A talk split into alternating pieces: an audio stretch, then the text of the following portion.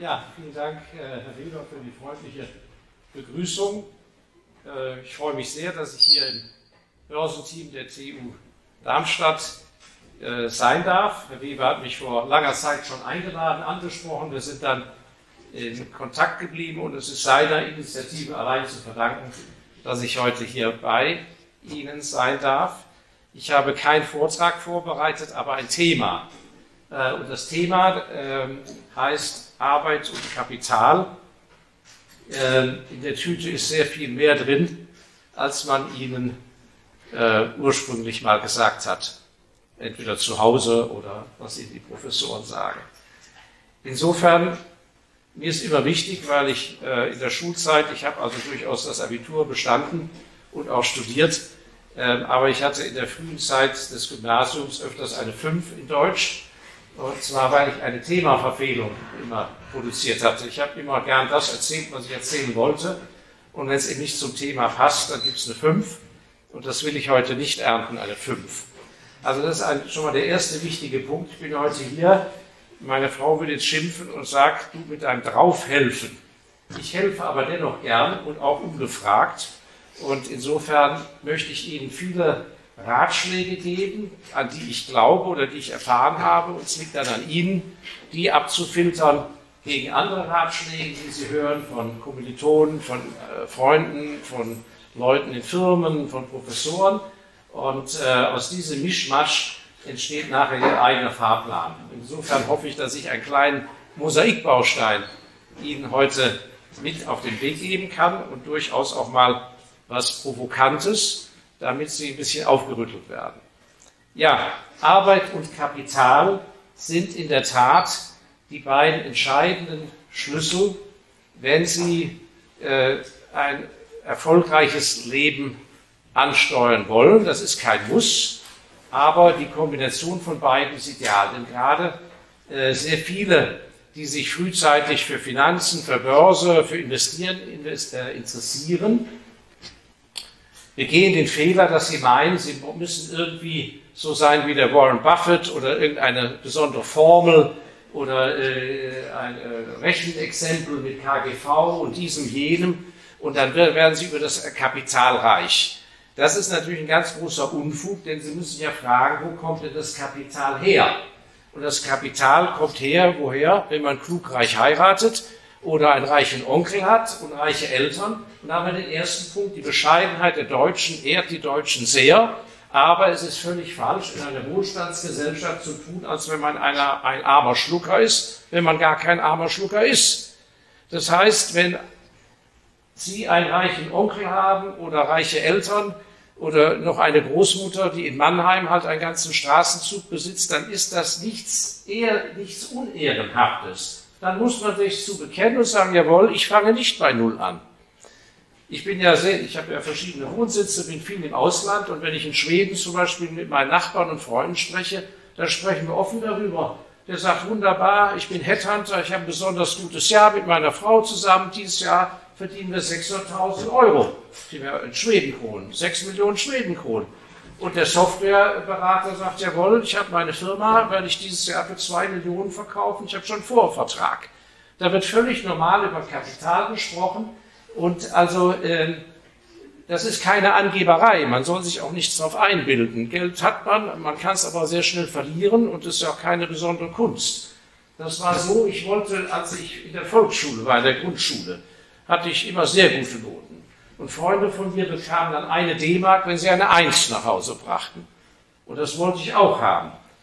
Meine Schwester hingegen, vier Jahre jünger, ja, tat sich sehr schwer, hatte meistens eine Vier. Und dann sagte mein Vater, nein, du kriegst keine D-Mark für eine Eins, denn das fällt dir ja gar nicht schwer, die Eins zu schreiben. Deine Schwester hingegen der Vier, der geben wir eine D-Mark, wenn sie eine Drei schreibt. Ja? Also, das heißt, man muss sich überhaupt nicht so viel darauf einbilden, nur wenn man etwas hat oder nachher erreicht. Aber man muss sich auch nicht dafür schämen. Warum ist das so wichtig? Wenn Sie in interessante berufliche Verhältnisse, in ein interessantes Leben wachsen wollen, wo Sie nicht von der Hand in den Mund nur leben müssen, dann müssen Sie in die Größe hineinwachsen.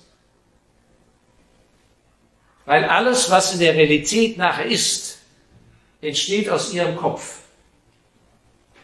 Wenn ich sagen würde oder mir gesagt hätte, ja Mensch, mein Vater ist Beamter, mein Onkel ist Beamter, ich bin 1,76 groß. Ja, mein Vater wollte, dass ich Innenrevisor bei der Bundesbank werde. Hätte ich gesagt, ja, mache ich, Papa. Dann wäre ich heute Innenrevisor, vielmehr wäre letztes Jahr pensioniert worden. Eine Pension, auch gut.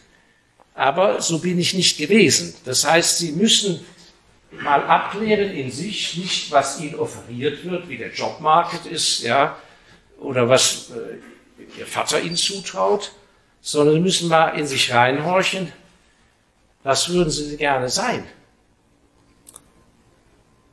Weil, und das ist wirklich so, ich kann Ihnen das versichern, ich bin jetzt 66 Jahre alt und ich habe eine Reihe Studienkollegen, anders als ich, haben die tolle Karriere gemacht. Und wir kommen alle, ob der eine schnell Karriere macht oder einer ganz spät oder einer dann als Private Equity Investor groß rauskam, wir kommen alle zum Ergebnis. Mein Gott, haben wir uns am Anfang verarschen lassen. Wir haben wirklich viel zu viel Respekt gehabt. Wir dachten, es sei so schwer, dass das Götter da oben sind, sagt der Vorstandsvorsitzende. Und dass dann mit Wasser gekocht wird, das haben wir erst ganz spät begriffen. Und auch das engstirnige Denken, mein Gott, was habe ich ein Komplex gehabt. Ich hatte meinen ersten Job beim Wirtschaftsprüfer, also so ein Hakelmacher, Revision, gut zum Lernen. Da habe ich, glaube ich, 400 D-Mark im Monat weniger verdient als Freunde, die zur amerikanischen Firma gegangen sind, also 200 Euro weniger. Ja, das war natürlich schon ein dicker Unterschied. Da habe ich mich schon als kleine Kirchenmaus gefühlt gegenüber dem. Aber heute, das ist keine Angeberei, das werden Sie auch so sagen, wenn Sie dann mal so mein Alter haben. Können Sie sich noch erinnern, wenn ich dann ja im Himmel oben schon von oben zugucke. Da kommen wir zum Ergebnis und haben mal ausgerechnet, dass meine Freunde zum Teil, und wir sind keine Superstars, wir verdienen in einer Woche so viel, wie früher unser Jahresanfangsgehalt war. Das heißt nicht, dass Sie jetzt am Anfang irgendwie auf Geld verzichten sollen, aber entscheidend ist die lange Reise. Und die lange Reise basiert, wenn Sie materiell auch zu etwas kommen wollen und zu einer Unabhängigkeit, es geht ja nicht darum, dass sie 25 Schnitzel in der Woche essen sollen oder können gegenüber anders, sondern für die, äh, an sich ist es eine, wenn man es will, eine ganz normale Sache, dass man materiell besser dasteht als das Gros der Bevölkerung. Und das basiert auf Arbeit und Kapital. Sprechen wir also erstmal über Arbeit. Das ist, weshalb Sie hier sitzen, denn Sie machen eine Ausbildung. Und die Ausbildung muss dazu führen, dass sie eine gute Arbeit machen können, vielmehr nach einem guten Job. So. Und da müssen sie sich unbedingt lösen von schablonenhaften Vorstellungen. Also viele haben die fixe Idee, sie können nur Millionär werden, wenn sie also Start-up machen. Andere meinen, also nur als Selbstständiger kann man da groß rauskommen. Das ist ja gar nicht der Punkt. Der eine ist ein idealer Mensch, um als Selbstständiger zu arbeiten, sprich er arbeitet selbst und ständig und macht alles selber. Und wenn er das rausfindet, dann muss das sein Weg sein. Er muss aber schauen, wie er ein gescheiter Selbstständiger wird, denn als Amateur geht das nicht. Denn der entscheidende Punkt ist ja, ob Sie Angestellter sind oder nicht. Sie müssen irgendwann im Leben derjenige sein, warum Leute zu Ihnen kommen und sagen, jawohl, You get the job. Sie kriegen den Auftrag. Sie kriegen die neue Position. Und da muss es eine Begründung für geben. Ja, nicht, weil sie so nette blaue Augen haben oder weil sie dem Chef in den Arsch gekrochen sind. Sie müssen ja können. Und deshalb ist natürlich zweierlei so wichtig, wenn wir über die Arbeit sprechen. Einmal nach einer guten Ausbildung in eine möglichst, in eine Position, wo sie möglichst viel lernen können. Ich würde lieber auf ein Gehalt verzichten, auf ein hohes Gehalt am Anfang, um für einen guten Chef zu arbeiten oder in eine Branche reinzukommen, wo ich langfristige Interessen habe, wo ich viel lerne. Und ich hatte das große Glück, dass ich nach meinem Studium, als ich dann bei dem Wirtschaftsprüfer, das war so meine nachakademische Lehre, als sie zu Ende ging, konnte ich ein Interview haben bei dem Vorstandsvorsitzenden einer sehr großen Baufirma, die es auch heute noch gibt, die größte in Europa. Da hatte ich einen Termin bei dem in seinem großen Büro und habe gesagt, bräuchte meinen Rat und wie man die Karriere macht und so weiter. Und der war also acht Jahre in der Türkei gewesen, hat eine Brücke gebaut und fünf Jahre in Südafrika ein Krankenhaus und wurde schließlich dann Vorstandsvorsitzender in Deutschland in der Hauptverwaltung. Und der hatte mir einen sehr guten Rat gegeben, weil auch ich als junger Mensch war sehr ungeduldig. Ja, man will schnell und alles. Und er sagte, Herr Eldesser, hören Sie zu, entscheidend ist Erfahrung, Erfahrung, Erfahrung, damit Sie richtig Ihr Metier verstehen. Und hören Sie mal zu, bis zum Alter von 40 ist alles Spiel. Das heißt, Sie dürfen nicht zu streng mit sich sein. Sie landen vielleicht hier in einem falschen Kursus, ja, beim falschen Professor. Der erste Job ist vielleicht richtig beschissen, ja, weil Sie lernen eine Firma erst kennen, wenn Sie drin sind. Von außen, ja, kann man nicht wissen, wie es wirklich ist. Das macht nichts. Und Sie können auch noch ziemlich grün hinter den Ohren sein. Also wenn ich zurückdenke, ich habe mich immer für ein sehr schlaues Jüngelchen gehalten und dachte, dass ich, ich hatte auch schon mit 30 große Positionen. Ich war Finanzdirektor von Dow Chemical Deutschland mit 30, was damals der damaligen Zeit ein junges Alter war. Und viel Verantwortung. Und ich dachte, ich sei ein großer Kracher. Im Rückblick weiß ich, was ich für eine Flasche war. Ja, was für Fehler ich auch gemacht habe. Und äh, insofern darf man nicht zu streng mit sich sein und muss dankbar sein, wenn man Leute hat, die nicht gleich den Stab übereinbrechen. Das gilt auch in der Beurteilung von ihren Kommilitonen und Freunden. Schreiben Sie nicht gleich einen Kommilitonen ab, nur weil der noch fünf Jahre, nachdem Sie schon toll gestartet haben, bei irgendeinem dieser hochlöblichen Unternehmensberatungen oder Investmentbanken, wir wollen ja keine Namen nennen, da, ja, da zischen Sie wegen mir ab und die anderen hängen da irgendwo rum auf irgendeinem nichtssagenden Job. Das heißt noch nichts.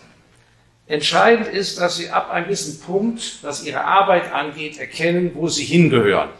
Und das sind da die beiden entscheidenden Punkte und das wird leider eben nicht in den Schulen beigebracht. Das Entscheidende ist nicht, dass sie nur erkennen, wo ist eigentlich ihre wirkliche Stärke und ihr Talent, wo sie einfach mehr Energie und Kraft haben und einfach besser sind als andere. Der eine kann schneller rechnen, der andere kann super reden, ja, der andere ist ein sagenhafter Analytiker, ein anderes sprachbegabt. Das ist nur die Hälfte der Sache. Aber erstmal überhaupt schon mal positiv die Konzentration auf die Stärke, weil der Fokus in den meisten Ausbildungen geht ja massenhaft, was sie nicht können, wo sie schwach sind und so weiter. Sie haben eine 5 in Mathe und so weiter. Alles Quatsch. Wo sind sie saugut?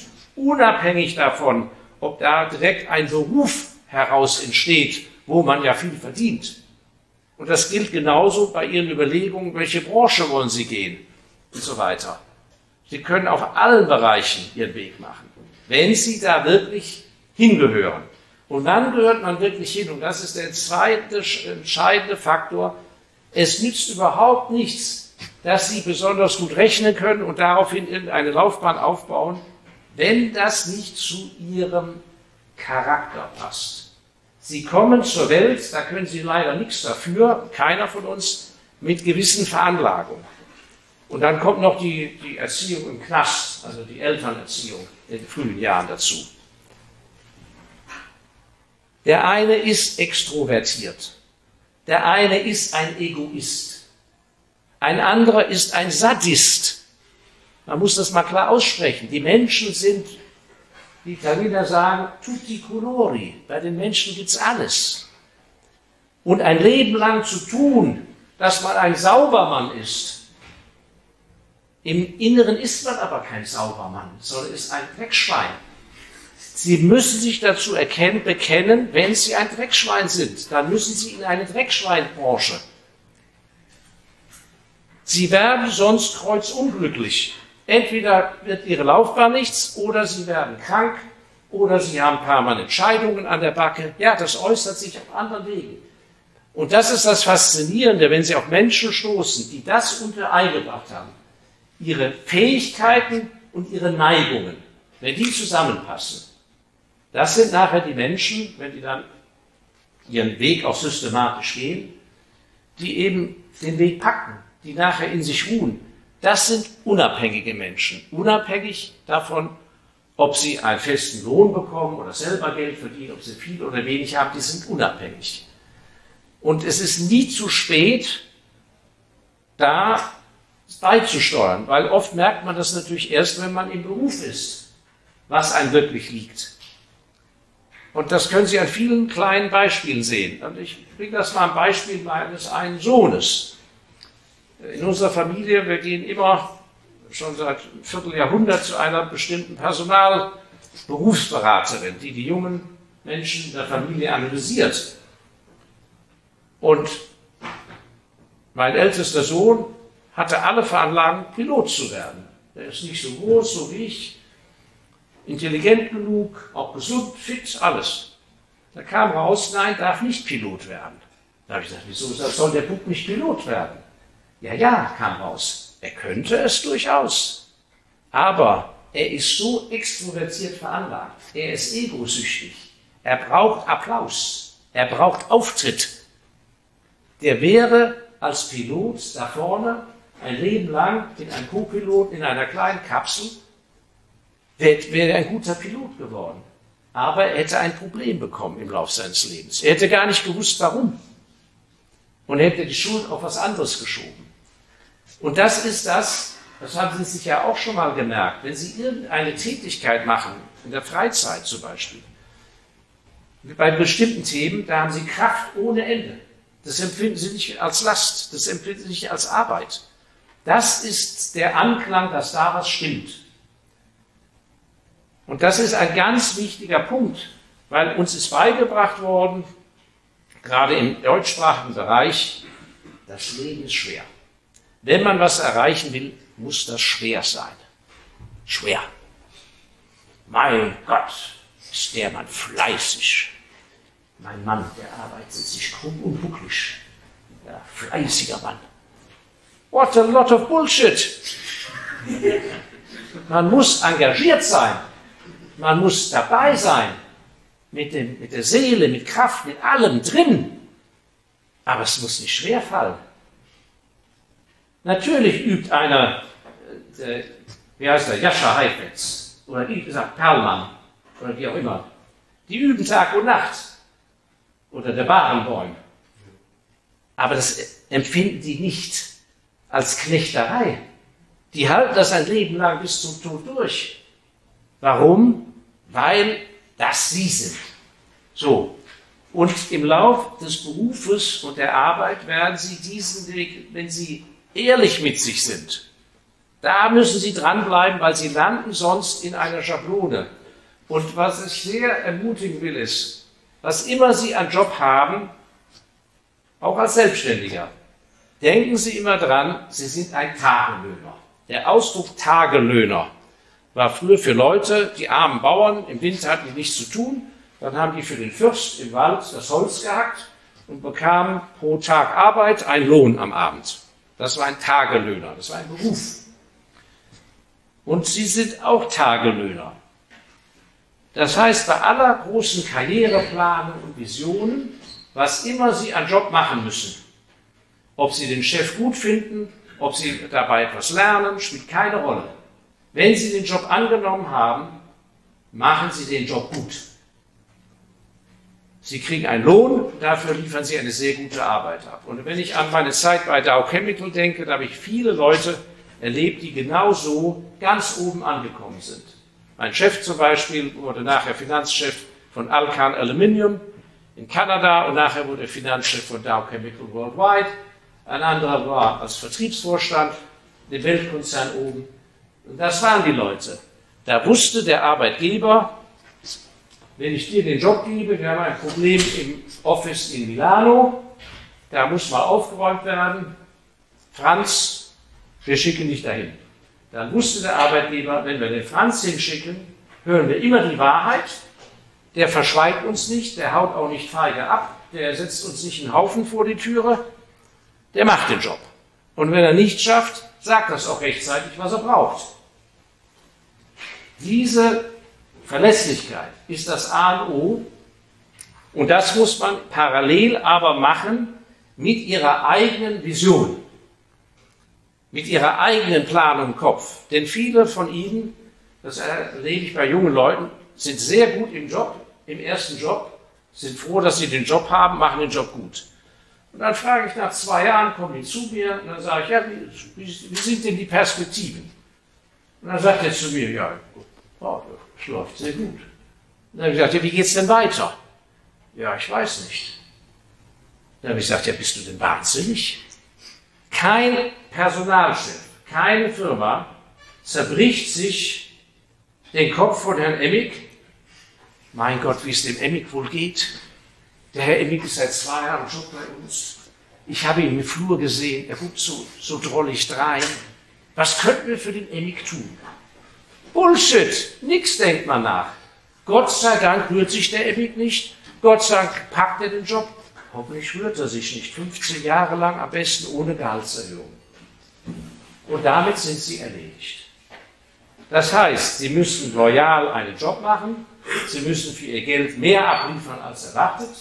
Wenn einer sagt, can I have it on Tuesday, liefern sie Montagabend ab. Wenn einer sagt, ich hätte gern 100 Prozent, liefern sie 110 Prozent ab, indem sie sagen, so, hier ist die Studie, Sie wollen da, was weiß ich, wissen, wie es in Nordhessen mit den Konsumenten im Alter über 60 aussieht. Dann sagt man, hier ist es, einen halben Tag zu früh abgeliefert. Und im Übrigen habe ich noch reingeschaut, wie es im hinteren Odenwald aussieht. Ah, sehr interessant. Also, und das Ganze egal, ob Sie sich da wohlfühlen. Wenn Sie sich nicht wohlfühlen, müssen Sie kündigen. Aber in innerer sozusagen Trutzhaltung, trotzig, ja, äh, Frust, hier mache ich nicht mehr mit, jetzt äh, der Chef ist so ein Arsch, ja, äh, jetzt mache ich nur noch 0 ab 15, das ist ganz verkehrt. So, und diese Balance, wenn Sie Ihren Weg spüren, wo Ihr Talent und Ihre Neigung übereinkommt, wenn Sie ein Harmoniemensch sind, dass Sie endlich sagen, wunderbar, bin ich raus aus der Verkaufsabteilung und ich habe endlich geschafft, dass die mich ins Archiv versetzen. Und da werde ich nicht gestört, ja, oder da habe ich oder in die Analyseabteilung. Dann habe ich Zeit, drei Monate zu der Zeit Analyse zu machen. Keine stört mich. Ein anderer hätte sich längst mit der langen Unterhose im Winter nachts auf der Toilette aufgehängt auf dem Job. Weil der braucht jeden Tag Action.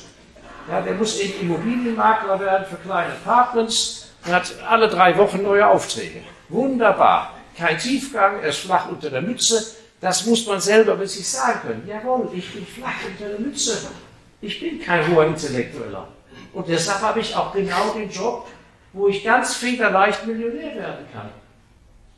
Also die Positionierung ist so wichtig und das, dieses zu steuern, das müssen Sie selber. Das macht kein Personalberater, der sucht nur wie ein Immobilienmakler einen Auftrag und muss den irgendwie stopfen. Und wenn Sie reinpassen, stopft er Sie rein. Dann sagt er, wunderbar, du wirst in Waldmichelbach Vertriebsleiter für eine kleine Bügelfirma. Passt genau hin und er verpackt das schön und dann abgehakt und verdient er seine Provision. So. Sie müssen wissen, wohin der Weg führt. Und da gibt es nur eins, keine Lebenslüge, sich nichts vormachen.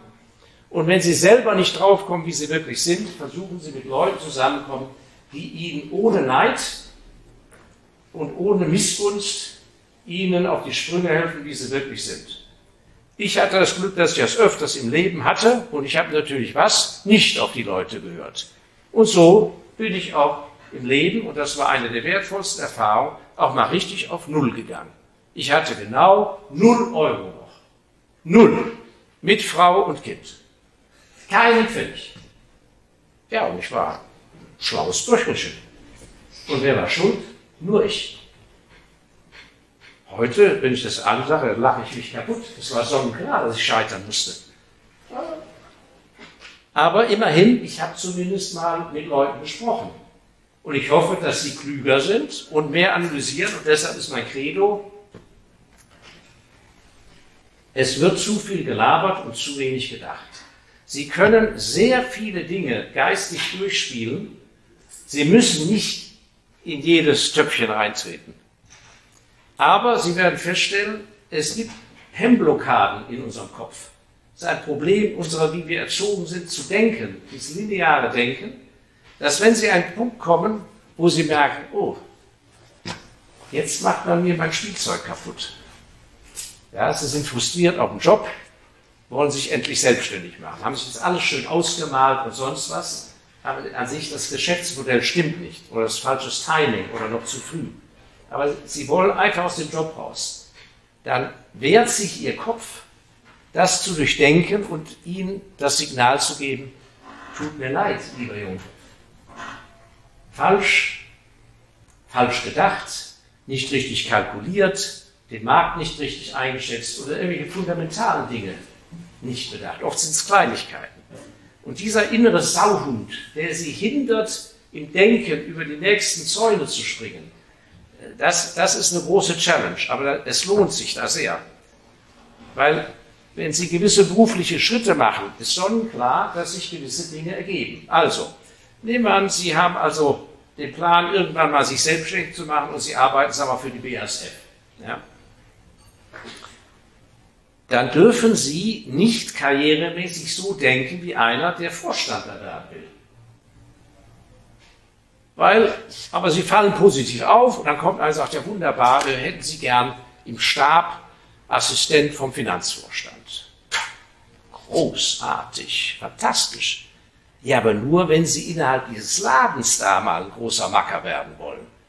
Weil dann haben Sie, wenn Sie den Mann drei Jahre gut bedienen und die Tasche gut tragen, dann als Belohnung, da können Sie sich praktisch einen Job aussuchen. Da sagt er, ja, also hier willst du nicht unser Büro in Madagaskar leiten. Ja, dann können Sie das. Wenn Sie aber vorhaben, sich selbstständig zu machen, mit 42 oder mit 38, dann müssen Sie in eine Abteilung sich versetzen lassen, wo einer Ihrer Kollegen sagt, ja, du bist ja ein Dämon, hör mal. Hättest da oben im Stab sein können, auf der 18. Etage. Und wo bist du? Bei der Abfallverwertung. In der Abteilung, die die Abfälle verwertet. Den Driss, ja, die also die, die Klos auspumpen aus, aus den, aus den Bürocontainern. Die Abfälle. Ja. ja, und da lernen sie dann die Kunden kennen, die Branche und eines Tages sagen sie, hören Sie mal, Sie holen bei uns äh, immer die Abfälle schon ab äh, und so weiter. Das ist doch auch schon ein alter Knopf. Äh, haben Sie eigentlich, wie geht es denn bei Ihnen weiter? Und dann sagt er, ja, mein Sohn, verwöhnter Pinkel, arbeitet für die Stadt, Beamter geworden. Ja, meine Tochter, Lehrerin. Ich habe hier alles von Null aufgebaut. An sich suche ich jemand. Ja, und dann gehen Sie mit dem. Sie haben ja den Vorteil Appleboy trinken, ne, mit Musik, Käse mit Musik, oder wie heißt das bei Ihnen hier?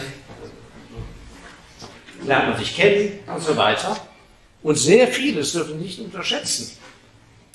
Auch vor dem Zweiten und Ersten Weltkrieg, viele der ganz großen Mäzene im Kunstbereich, die äh, große Industrieimperien aufgebaut haben, wenn Sie Biografien mal lesen, da hat selten einer mit Null angefangen. Der hat Null angefangen in der Ausbildung, der hatte kein Geld, der war tüchtig auf dem Job ja, und ist irgendwann auf einen gestoßen, der gesagt hat, hör mal, du bist so gut, ich kann dich gebrauchen. Und konnte dann im Laufe der Zeit den Laden übernehmen oder Teilhaber werden. Und diese Modelle funktionieren heute noch. Bis hin, dass man, das auch, wird ja ein totgeschwiegenes Geheimnis, dass man adoptiert wird als Erwachsener. Ich könnte Ihnen so eine Liste geben von prominentesten deutschen Unternehmern, oder Vorstandsvorsitzenden, die alle adoptiert sind im Alter. Und so nicht nur auf die Jobs abgesichert haben, sondern auch zum Vermögen gekommen sind. Aber das schaffen sie nicht, indem sie die klassische Karriere bei der BASF machen, sondern bewusst in Abteilungen gehen, wo sich Ansätze ergeben für eine Selbstständigkeit. Weil nichts ist besser, als im Laufen, in einer laufenden Branche, wo sie sich auskennen, dort große Karrieresprünge zu machen oder selbstständig zu machen. Oder von einem Konzern zu einem Mittelständler zu gehen. Nur wenn Sie die Branchenerfahrung gemacht haben. Der Traum, bei der BASF zu sitzen und weil Sie gern argentinisches Rindfleisch essen, endlich eine eigene äh, wie sagt man, äh, Rindfleischrestaurant, wie, wie heißen die hier so, Chubasco oder wie, äh, oder Steakhouse, dass sie so eine Steakhouse-Kette aufmachen. Ja, das ist zum Scheitern verurteilt. Wenn Sie bei der BASF sitzen und erkennen, also hier, ich bin ein Steakhouse-Man, da gibt es nur eins, kündigen und wegen mir zum Nulltarif als Sklave ein Jahr oder zum Minigehalt ein Jahr als Angestellter in so einem Laden arbeiten. Und das sind genau die Fehler, die ich gemacht habe.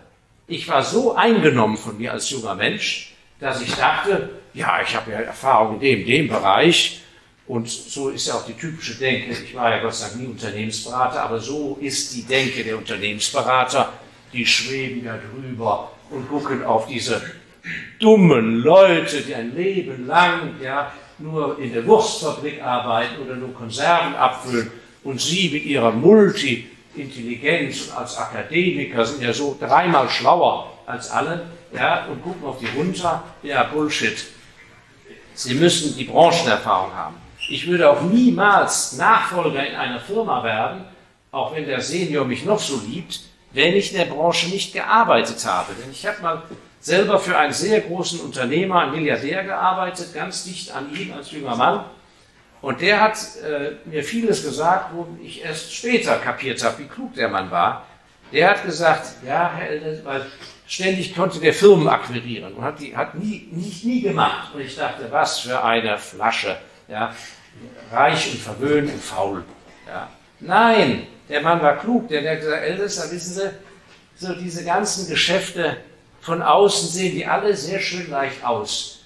Und dann wörtlich, aber wenn Sie die erstmal an der Backe haben, dann werden Sie sich wundern. Also, Respekt vor den Details einer Branche, vor den Details.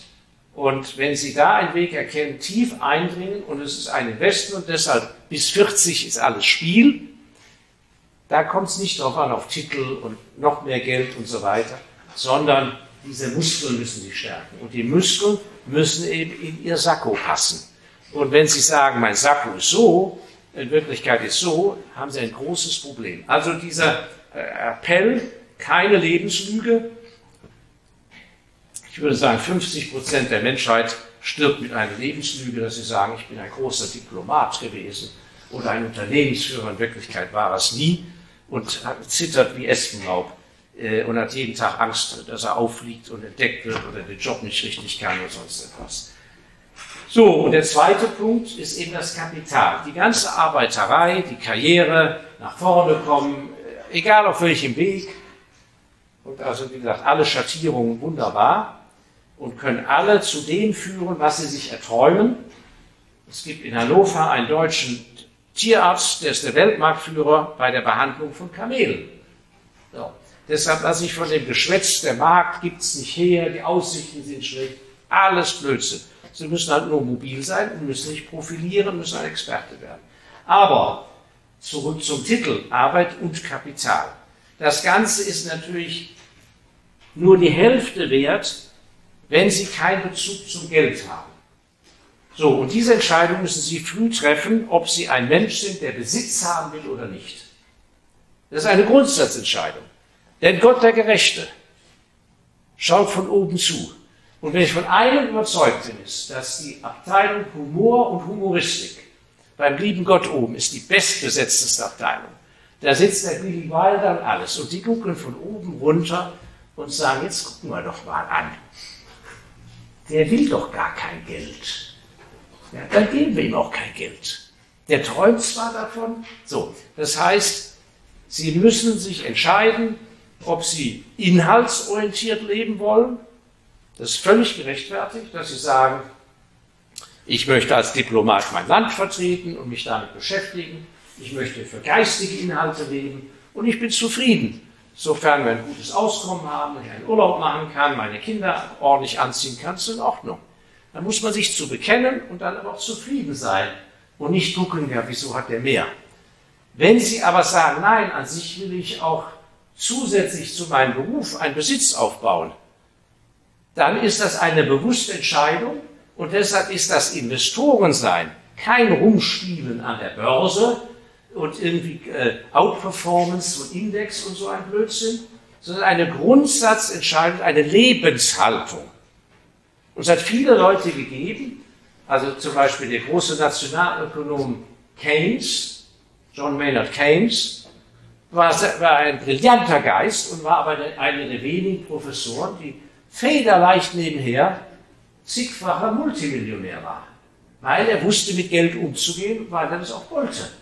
Und entsprechend das auch alles so eingerichtet hat. Und da sind sie natürlich gut dran, weil sie sind jung. Denn das Investieren ist und das Aufbau von Besitz, wenn man es richtig macht, ist, wie gesagt, ein long-term game. Das ist nicht eine Sache von fünf Jahren, von drei Jahren, sondern eine Sache bis zum Tod. Und es hängt dann rein von ihrer Werteordnung ab und von ihrer Lebensphilosophie, ob sie nachher sagen, so, das habe ich jetzt alles aufgebaut und jetzt haue ich mal richtig auf die Kacke, wie in dem schönen alten Film Kier Royal.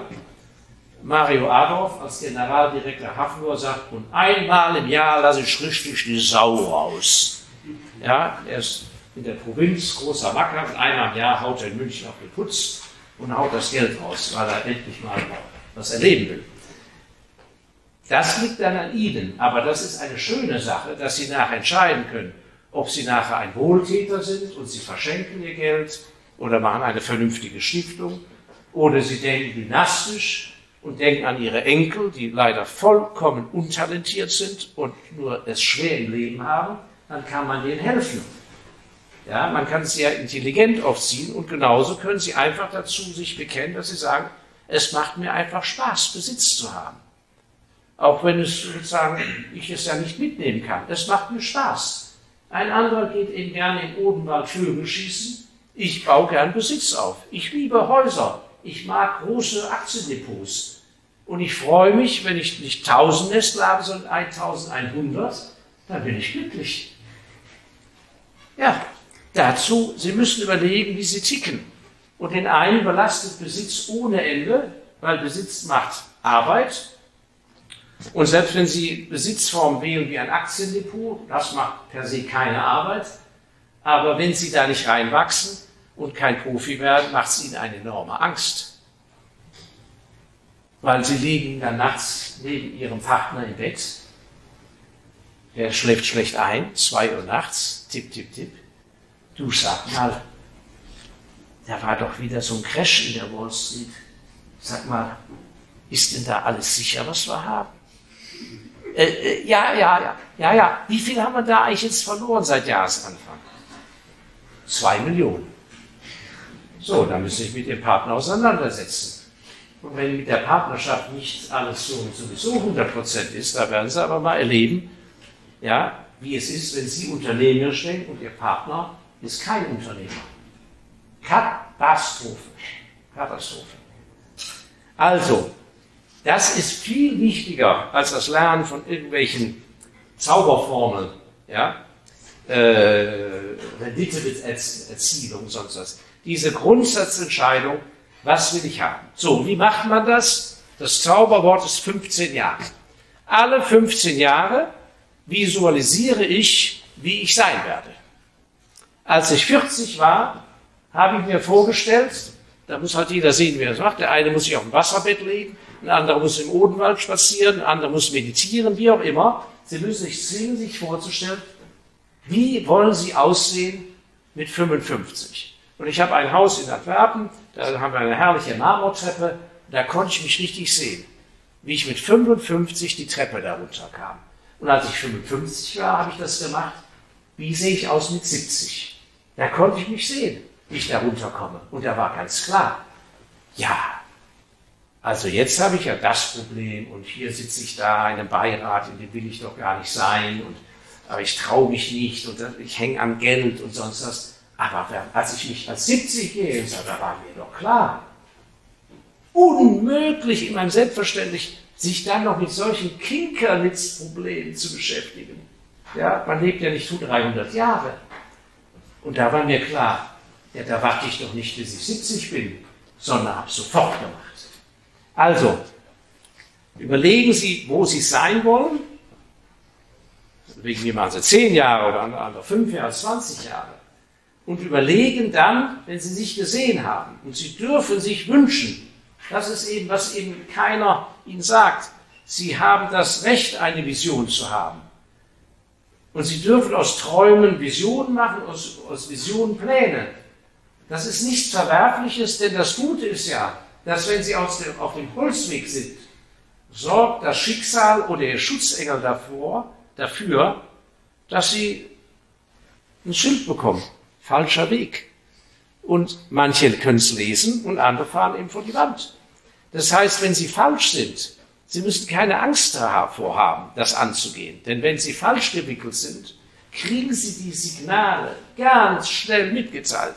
Sie kriegen so richtig mit dem Knüppel ein von hinten reingeknallt wenn Sie sich völlig falsch einschätzen. Wenn Sie als Angestellte Ihren Kronleuchter selber putzen, weil Sie denken, Sie sind der künftige Generaldirektor. Wenn dem nicht so ist, Sie dieses Potenzial nicht haben, wird man Sie das ganz, ganz schnell spüren lassen. Und dann können Sie das adjustieren und Ihre, so.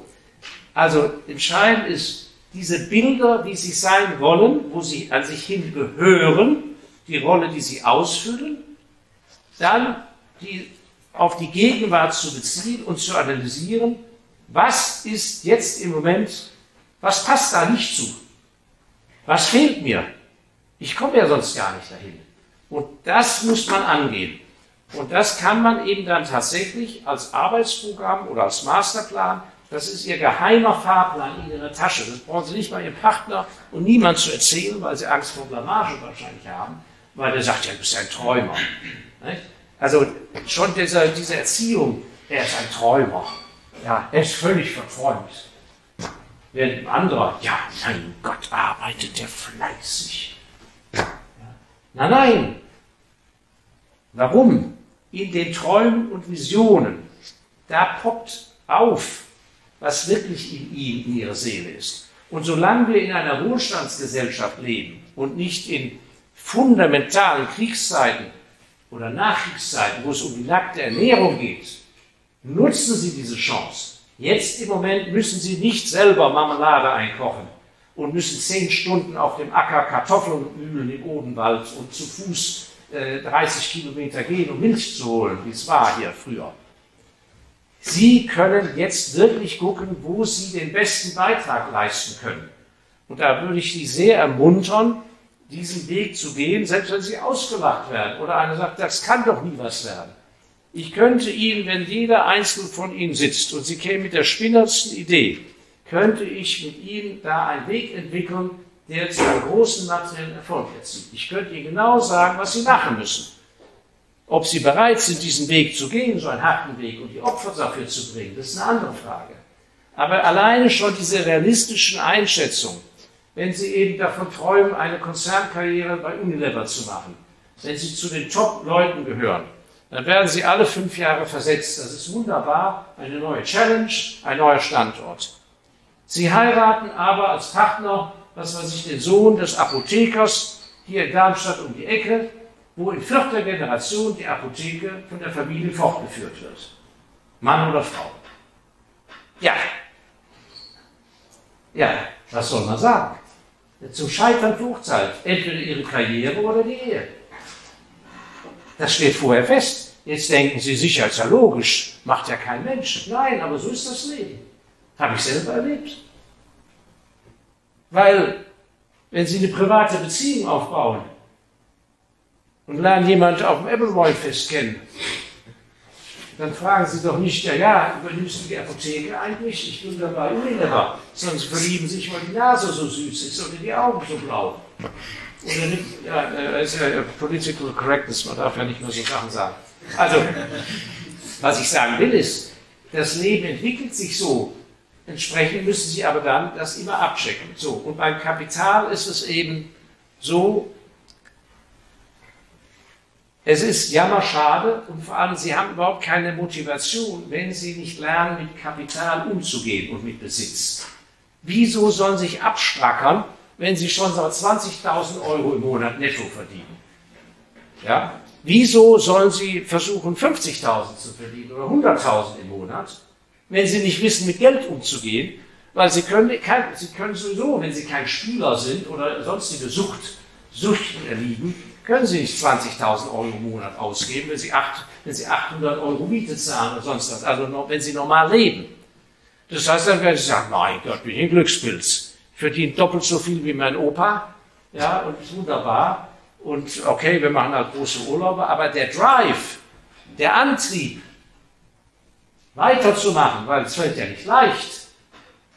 Sie müssen rührig sein, Sie müssen bereit sein zu springen. Sie müssen bereit sein, wegzugehen von dem Arbeitgeber, wo Sie alle kennen. Ja, oder Sie müssen als Selbstständige bereit sein, als Unternehmer eine Riesenakquisition zu machen mit, mit 10 Millionen Euro Kredit. So, da, da, Sie brauchen, müssen ja eine Motivation dafür haben. Die Motivation ist, dass Sie wissen, wie man mit Kapital umgeht, sodass Sie im Laufe der Zeit mit dem, was Sie sich erarbeiten, einen eigenen Dynamo aufbauen, einen zweiten Turbo, dass Sie eines Tages aus Ihrem Kapital mindestens genauso viel verdienen wie aus Ihrer Arbeit. Und das ist absolut realistisch machbar. In the long run. Der eine mit Immobilien, der andere mit Glücksspils, der andere mit Aktien, wie auch immer. Es gibt Leute in London, die handeln mit alten Geigen. Sehr reich geworden. Haben treue Klientel. Gar kein Problem, für 5 Millionen eine Geige zu verkaufen. Für wie viel er die einkauft, weiß man nicht. Vielleicht kauft er für eine Million ein. Ja, ja. Aber der ist der Weltspezialist halt für, was weiß ich, die oder die Gattung. Insofern befruchtet sich Arbeit und Kapital gegenseitig. Das heißt, wenn Sie Geschick haben, oft geht es ja andersrum, sagen, mein Gott, ich kann mit Geld gut umgehen, dann ist ja das Wunder der Börse das, dass Ihr Know-how ist ja eins zu eins umsetzbar, egal wie viele Nullen hinten dran sind. Wenn Sie gut investieren oder wenn Sie ein guter Spekulant sind, und das ist gut mit 10.000 Euro, dann ist das auch gut mit einer Million Euro. Und dann wäre natürlich jammer schade, nur weil Sie ein fauler Hund sind und zu dumm sind, das Maximum aus Ihrem Beruf rauszuholen, dass Sie ein Leben lang mit 10.000 Euro da rumgurken im Trading statt mit einer, zwei, drei, zehn Millionen. Ich kenne einen Arzt, der tradet fünf Millionen, kurzfristig, wie ein Spekulant. Jetzt hat aus der deutschen Provinz, jetzt hat er seine Praxis übergeben mit 65 und macht das Fulltime auf Zypern. ja. ja, meinen Sie, der hat Langeweile als Pensionär? Meinen Sie, der stellt sich die Sinnfrage? Nein, völlig absorbiert. Nur, da macht es natürlich auch einen Sinn, weil nachher geht es ja nicht um die Prozentzahl, sondern auch um die absoluten Beträge. Was nützt Ihnen das ja? Mein 8% gemacht in so kurzer Zeit. Ja, 8% gerne, aber am besten 8% gleich 100.000. Weil das hat einen Einfluss aufs Leben. Das können Sie ja dann entscheiden, auch für wohltätige Zwecke, für Gesundheit, für alles Mögliche. Sie wissen nicht, was kommt. Und, ich, und wie gesagt, das hat nichts mit einer sinnlosen Gier zu tun. Weil sie wissen nicht, was das Leben bereithält. Ich hatte eine sehr gute Freundin, deren Eltern wohnten am Zürichsee und die haben 20 Millionen Franken gehabt, als sie alt waren, als Pensionäre. War ein tüchtiger Mann gewesen. Als beide gestorben waren, waren die Erbinnen, meine Freundin und ihre zwei Schwestern, froh, dass es null war. Sie mussten keine Schulden abdecken. Warum? Wurden schwer krank und weil man Geld hatte, ist auch berechtigt, wurde man eben nicht ins Soziale eingesteckt, sondern ins beste, demenzbetreute Alterswohnheim am Zürichsee und, und, und. Dann schmilzt das Geld hin. Was ein Glück, dass das Geld da war. Ja? Also, wenn es irgend geht, der eine beginnt sozusagen über die Kapitalschiene und bekommt dann einen Anreiz, weil er da so tüchtig ist, zu sagen, Mensch, ich müsste natürlich noch mehr verdienen. Ein anderer kommt über die Berufsschiene und sagt, es ist einfach unbefriedigend, einen blöden Chef zu haben und irgendwie, ich kann noch mehr oder ich will Verantwortung oder ich will dies und jenes. Und er muss dann nachher kommen und sagen, so, jetzt haben wir wirklich jeden Monat kann ich so viel oder im Jahr kann ich so viel ersparen was kann man denn Intelligenz damit anfangen? Und auch da müssen Sie in sich gehen. Sind Sie ein Harmoniemensch? Wollen Sie Frieden und Ruhe haben? dann reicht eben ein, ein DIN A4-Blatt und dann haben Sie ein Aktiendepot und die Positionen werden immer größer, haben Sie wenig Arbeit mit und wenn Sie gelernt haben, keine Angst zu haben, weil Sie relaxed sind, ist das wunderbar. Anderen ist es zu langweilig. Andere wollen mit ihrem Kapital Macht ausüben. Das ist wunderbar. Nicht? Alleine schon, wenn Sie einen normalen Bankbetreuer haben, das ist ganz herrlich. Also als Bankbetreuer muss man, also rate ich dringend ab den Beruf, muss man ein Masochist sein. Weil der kleinste Kunde kann sich bei Ihnen austoben. Ja, ich kenne viele Frauen, die zwiebeln so richtig den Bankbetreuer. Ne? Die haben zu Hause nichts zu sagen, aber beim Bankbetreuer, der hat ja Angst, dass das Depot flöten geht. Der weiß, oh Gott, die hat einen reichen Mann, ja, der wagt keine Widerworte. Herr Schmitz, also die Kondition, die wir letztes Mal ausgehandelt haben, das gefällt mir überhaupt nicht, Herr Schmitz. Ich möchte jetzt einen Termin bei Ihnen. Ich habe das ja schon bei meiner Großmutter erlebt. Die war so groß und als mein Opa tot war, der hatte ziemliche Aktien, äh, hat, konnte die endlich übernehmen. Der hat das viel besser gemacht als mein Großvater.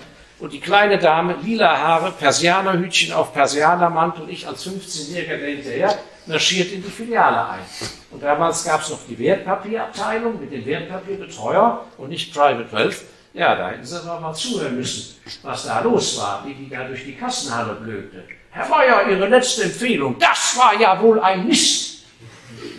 Ja, Originalton. Und dann sitzen da, ja, vielen Dank, Frau Elsässer, nehmen Sie doch erstmal Platz. Ich habe nicht gesagt, Sie dumme Nuss, halten Sie mal den Mund. Nein, nein. Also, auch das geht. Und deshalb sage ich, Sie müssen äh, in sich erkennen, was Sie mit Ihrem Geld anfangen wollen. Und viele brauchen eben auch Beschäftigung, weil sagen wir, die arbeiten von Montags bis Freitags. Und die schlimmsten Tage sind Samstag und Sonntag, weil nichts zu tun ist. Und zu Hause, die Kinder äh, wollen die alten Erfolgsstories nicht mehr hören.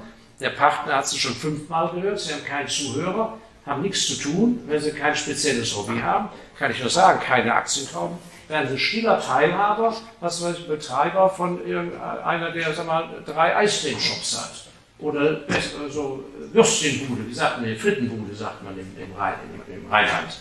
Wenn sie stiller finanziert von dem, dann haben sie Arbeit bis an ihr Lebensende. Ja, weil der ruft dann an, Sonntag, und sagt, ja, ja, es war so schlimm die Woche über. Ja, der Fettlieferant kam zu spät. Ja, und ich musste leider den Lehrling rausschmeißen. Ich fühle mich so deprimiert, ich muss jetzt mal vorbeikommen. So, das ist Ihr Partner dann. Bei dem haben Sie eine Million investiert dann können Sie nicht sagen, wenn du mich noch einmal am Sonntag anrufst, dann sitze ich immer richtig hinter. Nein, dann, dann bangen Sie Ihre Million und sagen, ja, komm vorbei. Das heißt, Sie sind lebenslang Psychiater und Psychologen. Sie werden lachen. So ist aber die Realität. Das heißt, Sie können mit Ihrem Kapital genau überlegen, was für Opfer Sie bereit sind zu bringen und wie viel Sie damit verdienen wollen. Da gibt es das Spektrum von da bis da. Das Einfachste ist, Sie kaufen sich eine Wiese, verpachten es für minimalstes Geld an den Nachbarbauern und tun gar nichts. Ich habe zum Beispiel, weil ich eben gerne äh, Land habe und selber hier in Deutschland alles so beengt ist, habe also umfangreichen Landbesitz im Polarkreis, in Lappland, in Finnland, ganz oben, in der Hauptstadt von Santa Claus um die Stadt Rovaniemi. Das gefällt mir. Ich habe da null Arbeit. Null. Ich, ich fälle keinen einzigen Baum und lasse alles wachsen. Und selbst wenn die zu dicht stehen, stört mich nicht. Die Landschaft bleibt erstmal wie sie ist. Und warum fühle ich mich wohl? Weil ich besitzgierig bin und weil ich das liebe und sage, guck mal an, früher war es ein kleines Würstel, ich hatte kein Quadratmeter Land und jetzt habe ich zehn Quadratkilometer. Wunderbar. Herrlich. Und mein Vater sagt, der stimmt. Das ist ja wahnsinnig. Was will er mit 10 Quadratkilometern da oben? Ja, so macht man es richtig. Nämlich so, wie man ist. Ja? Und je mehr Sie an Ausbildung und Erfahrung haben, aber das eben in den Echolot einpacken und über den Echolot steht nur eins, Ihr Name. Sie dürfen kein, nach Möglichkeit kein Charakterschwein sein, Sie sollten nicht über Leichen gehen, aber wenn Sie nicht Ihren Namen vorne hinsetzen sagen, hier geht es nur um eins, um Sie. Keiner trägt Sie in den Sessel, keiner ahnt, wie Ihre Visionen sind Und keiner macht aus den Visionen Realität, nur sie selber. Und sie werden, das können Sie mir glauben, und ich scheue mich nicht, das zu sagen, sie werden von einem, ich weiß, es klingt blöd, von einem guten Schicksal geführt. Und sie werden vielleicht ganz furchtbare Dinge in ihrem Leben erleben, wo sie nicht den Sinn verstehen und warum sie so viel erleiden müssen. Aber in der Regel führt das am Ende des Tages zu etwas sehr, sehr Gutem. Und alle Niederlagen, die ich im Leben habe einstecken müssen und wo ich dachte, ich wurde ungerecht beurteilt und wie schwer alles ist, weil ich mich nicht habe verbiegen lassen und weil ich einfach meinem inneren Kompass weitergefolgt bin. Und weil vor allem, das ist das Wichtigste, dass sie sich nicht von der Außenwelt einreden lassen, wer sie sind oder was sie vor allem nicht sind. Weil das, so kriegt man die Leute klein, indem klar gemacht wird, wir sind die grauen Spatzen, du bist ein bunter Papagei, du hast ein Problem. Nein, die grauen Spatzen sind die armen Säcke, nicht der Papagei. Und wenn Sie das spüren, das geht ganz schnell in großen Organisationen, aber auch in kleinen Betrieben oder auch mit Kunden und Lieferanten, dass einer sagt so praktisch, du hast ein Problem, ja, du, du spielst hier nicht richtig mit. Dann allerhöchstes Alarmzeichen, weil das ist eine Missachtung ihrer Individualität. Gut, ich danke Ihnen sehr, dass Sie so aufmerksam teilgenommen haben an meinem kleinen Exkurs. Wie gesagt, ein kleiner Mosaikbaustein zum Anregen. Jeder von Ihnen baut sein eigenes Mosaik. Ich danke Ihnen sehr und wünsche Ihnen ganz, ganz viel Erfolg. Sie packen das.